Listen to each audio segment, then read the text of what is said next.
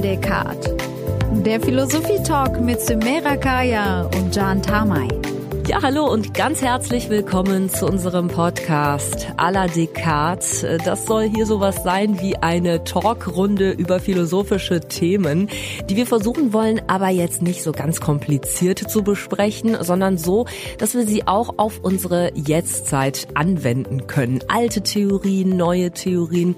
Ja, einfach mal gucken, was uns gerade eigentlich so beschäftigt auf dieser Welt. Und das sind ja eigentlich immer wieder dieselben Themen, aber dann doch anders, denn die Zeit und wir ändern uns. Apropos wir, ich bin Sumeda Kaya und Journalistin, Moderatorin beim WDR. Ja, und mir gegenüber hier steht Jan, der äh, Philosophie-Nerd von uns beiden. Ich wäre es gerne und er ist es tatsächlich. Hallo Sumeda. Hey, äh, ja, Jan hat äh, Philosophie und Sozialwissenschaften studiert, aber wir wollen natürlich nicht nur Jan vertrauen, sondern äh, in jeder Folge mit einem renommierten Philosophen sprechen, unserer Gegenwart. Und heute ist es Markus Gabriel, Jan. Ja, Markus Gabriel ist ähm, aktuell einer der renommiertesten Philosophen Deutschlands. Er hat eine Professur in Bonn und publiziert eigentlich jedes Jahr ein neues Buch, welches auch kontrovers diskutiert wird.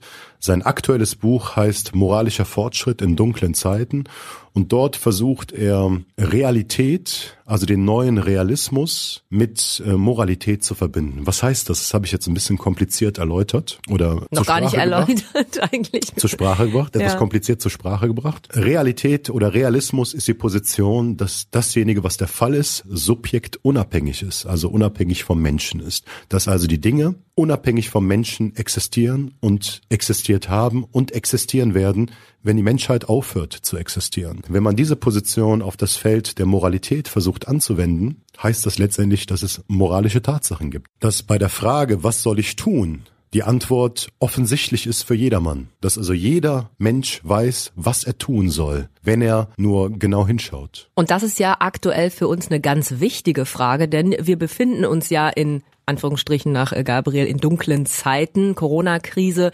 Was sollen wir tun? Wie sollen wir uns verhalten? Was ist richtig? Was ist falsch?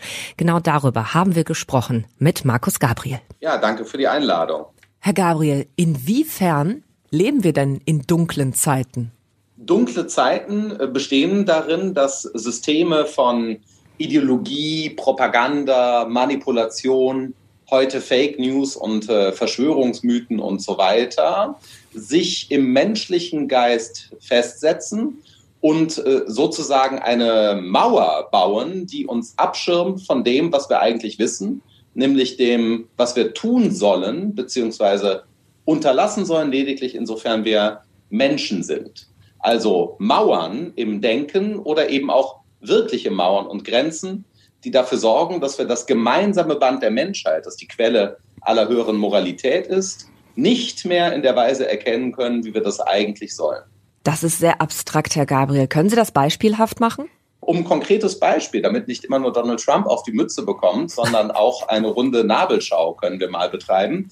Also ein Beispiel für dunkle Zeiten sind, waren zum Beispiel die Grenzschließungen äh, im März äh, als Reaktion auf den notwendig gewordenen äh, Corona-bedingten Lockdown. Das heißt, als die Grenzen geschlossen wurden, haben wir angefangen, sofort in Stereotypen zu denken. Also Stichwort, die Spanier infizieren sich mehr, weil sie sich umarmen und so viel Rotwein trinken.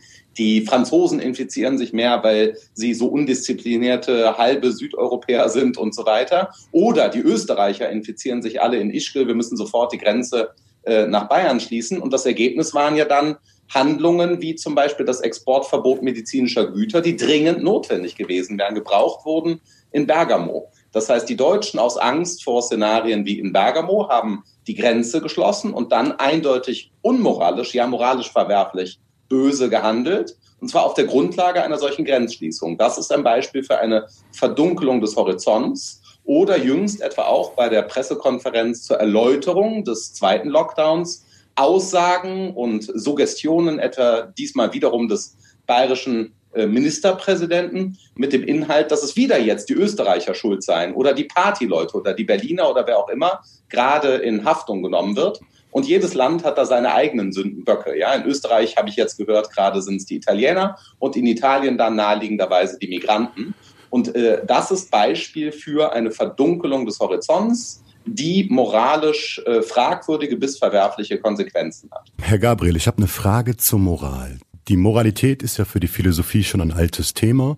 Unterschiedliche Philosophen von Kant etc. haben über Moralität schon Werke geschrieben. Sie haben jetzt den Anspruch, eine neue Moral zu entwickeln. Warum brauchen wir denn eine neue Moral? Reicht die alte Moral nicht? Die alte Moral oder das ganze Thema der Ethik steht äh, auf äh, wackeligen Fundamenten schon deswegen, weil man nach einem allumfassenden Prinzip immer gesucht hat, der Moralbegründung. Ja, über mehrere Jahrtausende von Platon bis Kant im Abendland, aber äh, im sogenannten, man findet aber dasselbe natürlich auch außerhalb des europäischen Subkontinents sozusagen. Ja? Äh, das heißt, der Gedanke, den wir aufgeben und überwinden müssen, ist der, dass unsere moralische Erkenntnisfähigkeit einer Begründung bedarf, die noch tiefer liegt als unsere moralische Erkenntnisfähigkeit.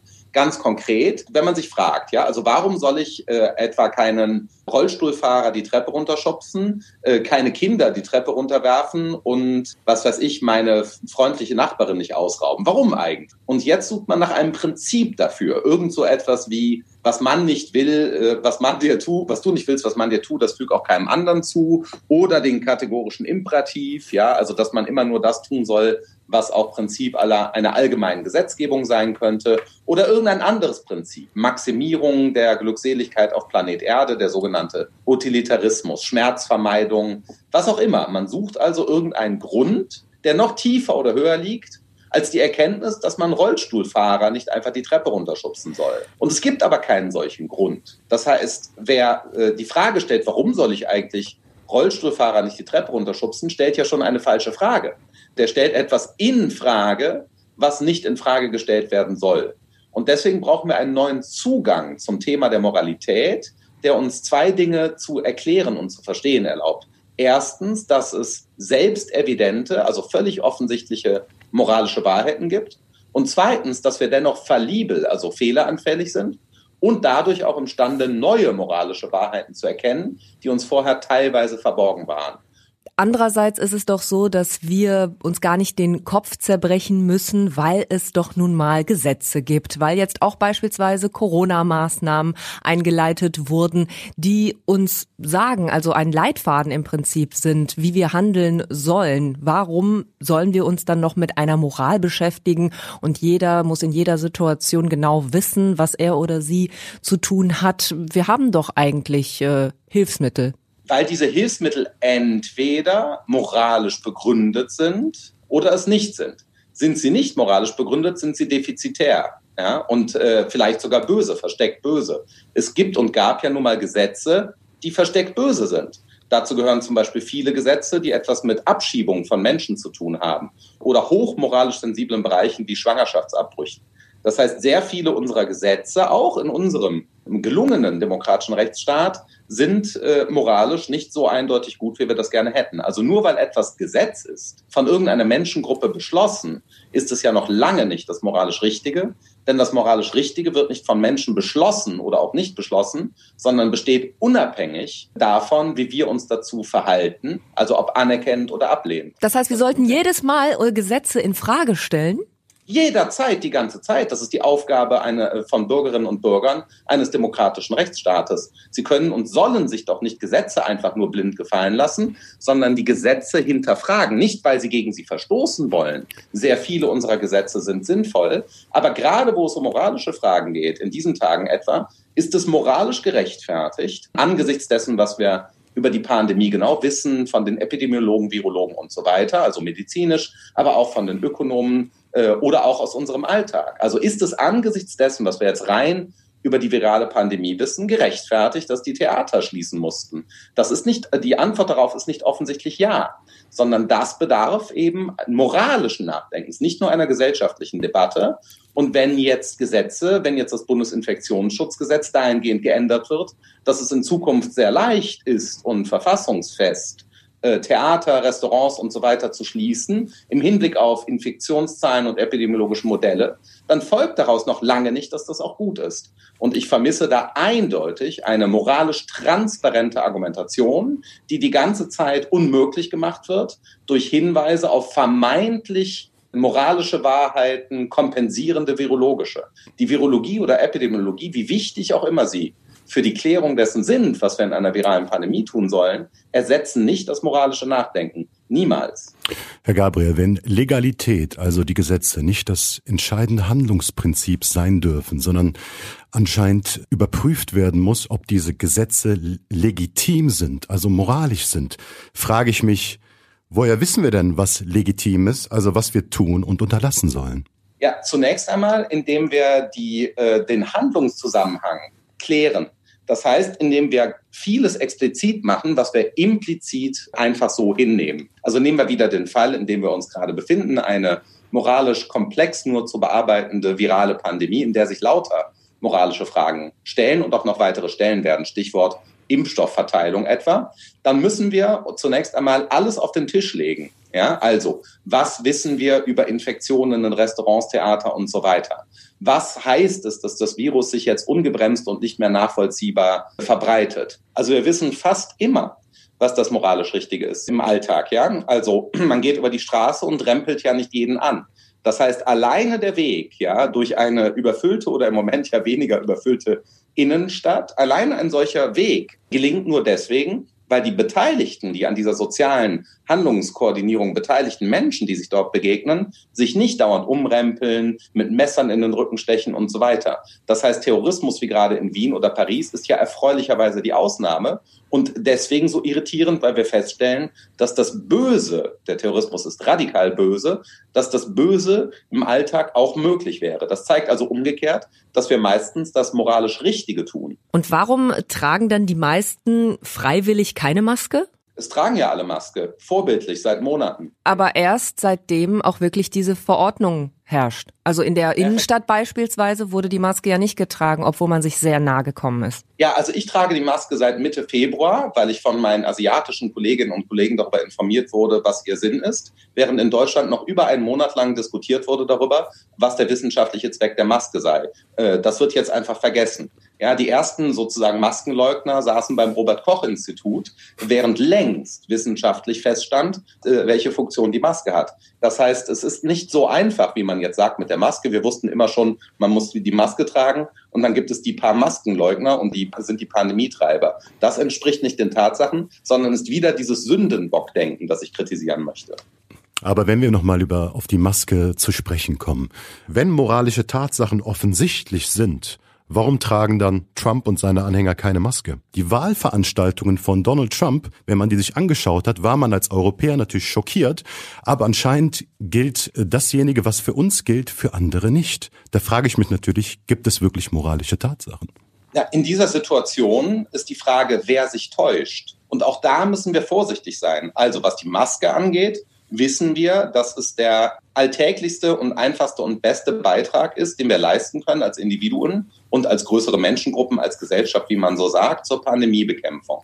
Da wir die Pandemie unbedingt bekämpfen sollen, wegen der Menschen, die von ihr ganz besonders bedroht sind, folgt daraus, dass wir eindeutig die Maske tragen müssen zum Schutz anderer und zum Schutz unserer selbst. Wenn das nun jemand bestreitet oder nicht tut, wie zum Beispiel die Anhänger Trumps, dann täuschen sie sich in dieser Hinsicht schlichtweg. Moment, Herr Gabriel, das überzeugt mich nicht. Gehören die Trump-Anhänger nicht einem anderen kulturellen Milieu an und tragen deshalb nicht die Maske? Und dass es zwischen deren Lebensentwurf, der ein diametral entgegengesetzter zu unserem ist, äh, dass da ein Widerspruch besteht und dass da der Dissens herkommt in den moralischen Tatsachen? Ja, also dann wüsste ich aber gerne, was die Kultur sein soll dieser Leute. Auch die Trump-Anhänger sind nicht unter sich ansatzweise so homogen, wie wir das jetzt durch unsere Berichterstattung erscheinen lassen. Ich kenne selber viele, zum Beispiel als ein Typ äh, Trump-Wähler, äh, progressive Intellektuelle, die äh, Trump gewählt haben, äh, weil sie Biden für ein Hindernis des radikalen Fortschritts halten. Die gibt's auch. Aber nehmen wir jetzt mal an, die, äh, sagen wir mal, maskenverweigernden QAnon-Anhängertypen von Donald Trump, die mit den automatischen Waffen auf äh, Corona-Demonstrationen in den Südstaaten auftreten oder so, ja, also die mir sicherlich moralisch völlig unsympathisch sind in jeder Hinsicht und die voll von Illusionen sind. Was ist mit denen? Auch die gehören keiner Kultur an, sondern man kann halt erklären, wie sie zustande kommen und so weiter. Die haben ja auch deswegen noch lange nicht recht. Also das äh, eine Gruppenbildung, man kann natürlich jede Gruppenbildung von Menschen eine Kultur nennen. Mir fehlt das Argument, weswegen moralische Tatsachen, also dasjenige, von dem jeder weiß, was geboten ist, dass das kulturunabhängig ist. Ja, also zunächst einmal glaube ich nicht, dass es Kulturkreise gibt. Also äh, was ist denn ein Kulturkreis? Wie individuieren Sie das? In Deutschland gibt es Vegetarier, Veganer und äh, Verliebte in Bratwürste. In Deutschland gibt es radikale islamische Terroristen, ja, sogenannte Gefährder und Horst Seehofer. Was ist der deutsche Kulturkreis? Den gibt es nicht. Es gibt auch nicht den saudi-arabischen Kulturkreis oder gar den indischen Kulturkreis. Was wäre der? In Indien gibt es 500 Millionen Muslime, die wiederum in sich sehr unterschieden sind. Sunniten, Schiiten, dann gibt es die Hindus, die Jains, Heilige, Nicht-Heilige, junge, alte und so weiter. Ich glaube nicht, dass es so etwas gibt wie Kulturkreise. Was es gibt, ist Menschengruppen. Und Menschengruppen kann man auf eine sehr verschiedene Weise zählen. Aber ich würde schon mal da einsteigen in meiner Kritik, dass ich sagen würde, die Kulturkreise gibt es nicht.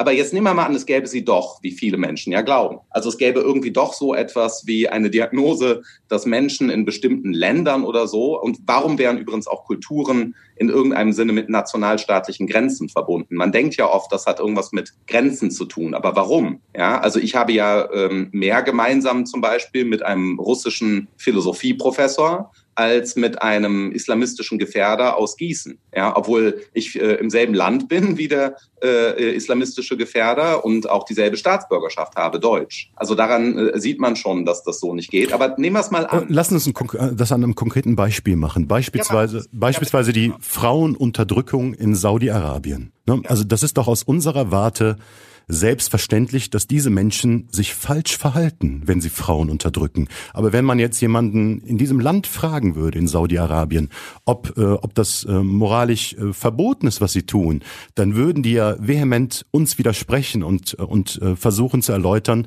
dass äh, sie da nichts Falsches machen. Wenn man von moralischen Tatsachen spricht, die es äh, objektiv gibt, klingt das totalitär für mich. Also erstens äh, fragen Sie doch mal die Frauen in Saudi-Arabien, was die davon halten. Dann werden Sie feststellen, dass es nicht stimmt, dass die Menschen in Saudi-Arabien einverstanden damit sind, dass Frauen teilweise gedemütigt werden. Das stimmt, das meine ich mit Kulturkreisen. Das stimmt auch nicht mal in Saudi-Arabien. Sie fragen die Falschen. Wenn äh, Menschen in Saudi-Arabien wegen ihrer äh, Geschlechtlichkeit, ja, äh, aus irgendwelchen Gründen schlechter behandelt werden als andere Menschen, teils radikal schlecht, in denen ihnen Schulbildung verweigert wird oder alltägliche Transaktionen wie einen Job anzunehmen oder sowas, ja, oder wenn Frauen vielleicht sogar geschlagen oder ins Gefängnis geworfen werden wegen bestimmter Verhaltensweisen, Kleidungsstil oder so etwas, dann ist das universal moralisch verwerflich. Es gibt keinen Unterschied, ob man das in Nordrhein-Westfalen macht oder in Saudi-Arabien oder in Dänemark. Der Gedanke, dass es etwas moralisch objektiv Richtiges, das Gute und das Böse, ja, um die paradigmatischen Fälle äh, zu erwähnen, gibt. Dieser Gedanke ist ja das Gegenteil von Intoleranz, weil er vielmehr die Grundlage der Toleranz ist. Also totalitäre Diktaturen, wie zum Beispiel die Volksrepublik China in unseren Tagen oder natürlich die Sowjetunion in verschiedenen ihrer Phasen, ganz zu schweigen vom Deutschen Dritten Reich, die sind ja wesentlich nicht nur intolerant, sondern bestreiten die Existenz universal gültiger moralischer Standards. Das ist in China sogar illegal für den Universalismus einzutreten, weil behauptet wird, das sei eine europäische Machterfindung. Und das war selbstverständlich sozusagen, hat, hätten sie dafür sterben können im Dritten Reich, wenn sie für das universal moralisch Richtige eingetreten wären. Daran sieht man sofort, dass das moralisch Richtige das Gegenteil ist, einfach auch historisch, einer Grundlegung totalitärer Diktaturen. Wenn es so ist, dass das moralisch Richtige offensichtlich ist, dann frage ich mich einfach, äh, weswegen in unserem Alltag so viele unmoralische Handlungen von uns vollzogen werden und auch von anderen vollzogen werden. Beispielsweise Ausbeutung, Rassismus, Umweltverschmutzung, Lüge im Alltag. Weswegen machen wir das dann? weil es Systeme gibt, ähm, komplexer oder auch ganz alltäglicher Art, die dafür sorgen, dass wir das, was wir tun sollen, nicht erkennen, obwohl es uns eigentlich offensichtlich ist. Ja, das ist der Gedanke der dunklen Zeiten. Also, einfaches Beispiel, die globale Arbeitsteilung. Wir haben ein allgemeines kognitives Wissen davon, dass äh, fünf billige 5-Euro-T-Shirts, dass irgendetwas an denen nicht stimmen kann. Äh, aber es ist sehr viel leichter, diese T-Shirts dann dennoch zu kaufen, weil da einfach ein Euroschild dran steht und man mag die blaue Farbe und außerdem hat man nicht so viel Geld und so weiter. Ja? Also es ist sehr viel einfacher, ein solches T-Shirt zu kaufen, wenn man nicht sieht, die Kinderarbeit. Das ist genau so, wie wenn man einmal in einer Wurstfabrik war, wenn man mal ein Schwein verfolgt hat, von seinen Lebensbedingungen bis hin in die Wurst, dann ist es sehr viel schwerer, da noch reinzubeißen und äh, unter Umständen sogar unmöglich, weil man es einfach nicht mehr über sich bringt. Das heißt, die Produktionsbedingungen unserer sozioökonomischen Verhältnisse werden intransparent gemacht. Und was Rassismus zum Beispiel angeht, den Alltagsrassismus, der in Deutschland natürlich auch sehr verbreitet ist, liegt das äh, genau daran, dass zum Beispiel solche Vorstellungen über Kulturkreise bei uns auch sehr verbreitet sind. Man glaubt zum Beispiel, was weiß ich, Menschen, die in Duisburg-Marxloh leben und einen Nachnamen haben oder Namen haben, der in den Ohren sogenannter Bio-Deutscher türkisch klingt, ja, äh, würden sich ja automatisch irgendwie sehr anders verhalten. Die würden eher, was weiß ich, Müll aus dem Fenster werfen. So einen Unsinn hört man manchmal. Und das liege irgendwie daran, dass sie so und so heißen. Das ist schon eine Form, das ist nicht wirklich Rassismus, aber eine Form von äh, Stereotypen moralisch verwerflichen Denken, die dann wiederum erlaubt, bestimmte Dinge, die eigentlich verwerflich sind, gut zu heißen. Zum Beispiel Abschiebungen bestimmter Art. Dann äh, äh, stellt man fest, so und so viele Menschen werden abgeschoben und die sind jetzt abstrakte Zahlen und Nummern. Man sieht nicht mehr die Schicksale und dann kann man auf einmal etwas gutheißen, was man niemals gutheißen würde, wenn man wüsste, was genau dort einem Menschen angetan wird. Ja, ich muss aber sagen, das klingt für mich alles ein bisschen nach einer Entschuldigung jetzt. Also das, das moralisch Verwerfliche man tut, weil man das moralisch Gebotene nicht fähig ist zu sehen. Also ein Abschiebebefürworter, der weiß doch, dass er Familien auseinanderreißt oder um es jetzt noch weiter runterzubrechen, also wenn mein Freund mich betrügt, dann weiß er doch, dass er mir was Schlimmes antut. Wenn Ihr Freund Sie betrügt, dann gibt es dafür in, im Leben dieses Freundes, wenn man jetzt die Psychologie äh, des Partners genauer untersuchen würde, gibt es dafür äh, eine Vorgeschichte mit Gründen und so weiter. Und die müsste man durchleuchten. Was dort geschieht, erklärt man natürlich nicht unter Hinweis auf äh, irgendwie, was weiß ich, den neoliberalen globalen Kapitalismus, sondern dort muss man die Täuschung dieser Person oder das System, in dem Fall Partnerschaft, ja, müsste man dann im Einzelnen analysieren, was da genau stattgefunden hat in der Biografie beider beteiligter Menschen. Hat man jetzt einen Menschen, der zum Beispiel immer wieder anderen Menschen fremd geht und äh, dann wird man dort die klassischen Werkzeuge der Psychoanalyse und so weiter bemühen müssen, um sich zu fragen, wie kommt dieses verwerfliche Handlungsmuster zustande. Das heißt, die Erklärung dunkler Zeiten läuft nicht oder auch moralischer Verfehlungen läuft nicht einfach immer über riesige Zusammenhänge, ja, wie den Kapitalismus oder sowas oder das Abendland oder das Morgenland, sondern das kommt jetzt darauf an, was die richtige Handlungserklärung ist. Was es aber tatsächlich nicht gibt, ist, dass jemand weiß, was das moralisch Verwerfliche ist und es dann sozusagen einfach so dennoch tut. Also da bin ich auf der Seite des großen Philosophen Platon, der den berühmten Spruch dafür geprägt hat, niemand sündigt freiwillig. Das ist aber wirklich eine äh, starke Aussage, denn ich glaube schon, dass jemand, der lügt oder betrügt, weiß, dass er etwas tut, das jemandem weh tut. Ja, aber es gibt immer einen Grund, den diese Person sich gegenüber dann hat. Ja, zum Beispiel, es ist ja nur eine Notlüge oder ich tue das nur einmal und so weiter und so weiter. Das heißt, wir kennen das, wenn wir eine Alltagssünde, ja, das ist ja, muss ja nicht immer gleich das radikal Böse sein, begehen, dann gibt es die Stimme des Gewissens in uns, die wir betäuben müssen in irgendeiner Weise, um damit leben zu können dann gibt's ja gar nicht das Böse. Man kann ja alles erklären. Denn auch der Terrorist, der sich in die Luft sprengt, sagt, ich mache es für Allah, ich mache was Gutes damit. Ja, aber der Terrorist täuscht sich. Das heißt, man nur weil es moralisch Offensichtliches gibt, heißt das nicht, dass man sich nicht täuschen kann. Meine These lautet ja nicht, dass wir immer das Gute tun. Das wäre ja ein, eine unsinnige These, weil ich will ja erklären, wie wir das Gute und das Böse tun können, sondern meine äh, These lautet, dass wir imstande sind, das Gute nicht richtig in den Blick zu nehmen. Das ist äh, dass es also Erkenntnisfähigkeiten, aber damit eben auch Erkenntnisfehler gibt im moralischen Bereich. Und das betrifft uns alle. Ich sage ja nicht, dass ich als Philosoph ein Heiliger bin. Niemand ist ein Heiliger, nicht einmal Mahatma Gandhi. Ähm, Sie haben jetzt vom das Richtige in den Blick nehmen gesprochen. Das ist doch ein wunderbares Stichwort. Ich frage mich, wie wir das Richtige, Gebotene also verstehen können und ähm, diesen, diesen Imperativ, den es auf uns hat, also dass wir etwas tun sollen, was uns geboten ist, wie wir diesen Imperativ erkennen können. Beispielsweise Kant, äh, bei Kant ist es offensichtlich. Kant hat ein, ähm, eine Formel dafür entwickelt, nämlich den kategorischen Imperativ. Haben Sie auch so eine vergleichbare Formel, mit der wir das Richtige erkennen können? Ähm, nee, gerade nicht, äh, denn eine solche Formel würde uns im Weg stehen bei der Erkenntnis des Richtigen. Es gibt keine Formel des Guten. Das Gute ist wesentlich nicht algorithmisch. Das heißt, das Böse auch nicht. Also es gibt keine solche Formel. Immer wenn man irgendetwas anführt mit der äh, nötigen Allgemeinheit, sieht man sehr schnell, dass es Gegenbeispiele gibt. Ja? Man sagt, du sollst nicht töten. Meint man das? Was ist mit Krieg? Was ist mit Verteidigungskrieg? Was ist mit Notwehr? So, da hört das ganz schnell auf. Ähm, das heißt, solche Allgemeinsätze wie gerade der kategorische Imperativ, das ist ein alter zutreffender Einwand gerade gegen Kant, sind bloß formal. Die helfen uns im Alltag nicht. Soll ich ein Haus bauen oder eine Wohnung mieten? Äh, was ist nachhaltiger? Was kann ich mir leisten? Was bedeutet das für die Gesellschaft? Also die alltäglichen Sorgen, die man haben kann, einfach als Konsument, ja, da hilft der kategorische Imperativ genau überhaupt nicht. Das heißt, äh, diese allgemeinen Formeln, die man kennt eben äh, aus der moralphilosophischen Tradition, lösen das Problem nicht. Soweit unser Gespräch mit Markus Gabriel. Aber Jan, ich muss sagen, also irgendwie fühle ich mich jetzt äh, immer noch ein bisschen ratlos. Gibt es jetzt tatsächlich keine Formel des Guten? Man muss Markus Gabriel zugute halten, dass er in dieser Hinsicht konsequent ist.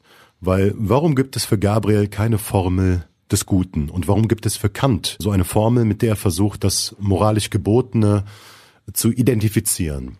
Die Antwort ist relativ einfach weil für Gabriel die moralischen Tatsachen offensichtlich sind. Und weil die moralischen Tatsachen offensichtlich sind für jedermann, er muss nur genau hinschauen. Er muss nur genau seine, seine Augen öffnen, um das moralisch Gebotene zu sehen. Und wegen dieser Offensichtlichkeit bedarf es keiner Formel, um Handlungen zu prüfen. Aber dekonstruiert er sich damit nicht selbst, weil er ja doch dadurch sagt, wir brauchen gar keine Moralphilosophie dann. Jeder weiß es ja selbst, wie er handeln soll. Nee, das, das wäre jetzt, glaube ich, wieder falsch. Er würde ja nicht sagen, wir brauchen keine Moralphilosophie, sondern ähm, sein Argument ist ja, wir sind in dunklen Zeiten. Die moralischen Tatsachen sind uns verdeckt durch Ideologie etc. Ne? Und der, der Philosoph muss gerade daran arbeiten, diese moralischen Tatsachen offensichtlich zu machen. Einerseits sind die moralischen Tatsachen offensichtlich, sie sind nicht diskutabel, sie gelten überall, aber wir haben ein Problem, diese moralischen Tatsachen zu erkennen, weil sie durch Ideologie und durch ähm, Rhetorik verdeckt sind. Ja, heißt, es gibt zwar moralische Tatsachen, aber wir können uns auch täuschen. So erklärt Gabriel eben die bösen Taten, aber wer entscheidet, wer sich täuscht? Das Problem lässt er ja ungelöst. Ihm ist offenbar nur wichtig, dem Kulturrelativismus zu widersprechen, also dass eben für alle immer und überall auf der Welt dieselben moralischen Tatsachen gelten. Richtig, da, da finde ich ihn sogar sehr überzeugend. Also ich finde, er hat ähm, überzeugend dargelegt, dass das moralisch Gebotene universal gültig ist und dass der Kulturrelativismus eine Position ist, die man nicht ja, überzeugend vertreten kann. Deswegen sollten wir alle eine Maske tragen und uns äh, rücksichtsvoll verhalten, nicht äh, morden, nicht betrügen, nicht lügen, aber trotzdem passiert das alles ja, ne? Ja, weil die Tatsachen irgendwie verdeckt sind. Was hat dir gefallen an dem Gespräch, was nicht? Oder was heißt, was hat dir nicht gefallen? Was hat dich nicht so überzeugt noch?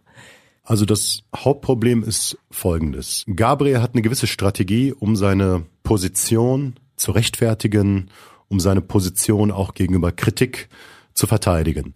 Und diese Strategie ist relativ effizient. Und diese Strategie ist eigentlich folgende.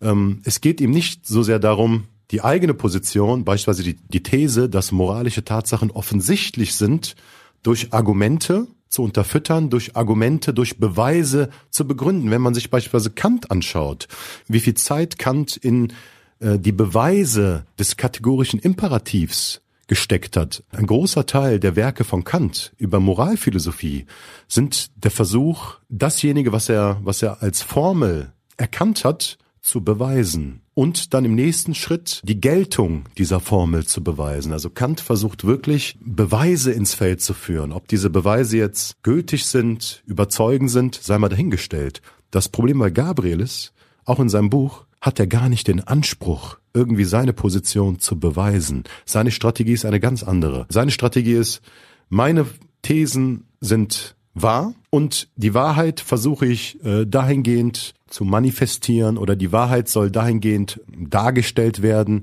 indem ich die Gegenposition kritisiere, indem ich versuche, die Gegenposition zu delegitimieren. Aber nur weil die Gegenposition dann als problematisch dargestellt wird, heißt es ja nicht, dass die eigene Position, nämlich dass moralische Tatsachen offensichtlich sind, dass die jetzt wahr ist. Man muss die eigene Position beweisen. Und das ist etwas ganz anderes, als die Gegenposition zu, zu delegitimieren oder zu kritisieren.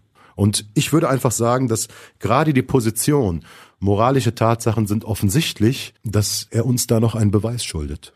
Und wir schulden euch noch eine Folge über Kant, denn wir haben ja jetzt so viel schon gesprochen über den kategorischen Imperativ und falls ihr euch dafür interessiert und das nochmal aufgedröselt haben möchtet, was das nochmal genau war, in einer unserer nächsten Folgen werden wir uns damit auch nochmal beschäftigen. Wir danken jetzt euch aber erstmal fürs Zuhören, hoffen, dass wir euch trotzdem einen Denkanstoß haben geben können, denn tatsächlich ist das mit diesen philosophischen Fragen und Antworten gar nicht so einfach, wie ihr gemerkt habt. Ähm, ja, diskutiert gerne mit uns mit über Instagram zum Beispiel könnt ihr uns erreichen. Wir haben auch immer zu jeder unserer Folgen eine Spotify-Playlist äh, für euch. Die könnt ihr euch anhören. Immer Musik zu unserem Thema passend so ein bisschen.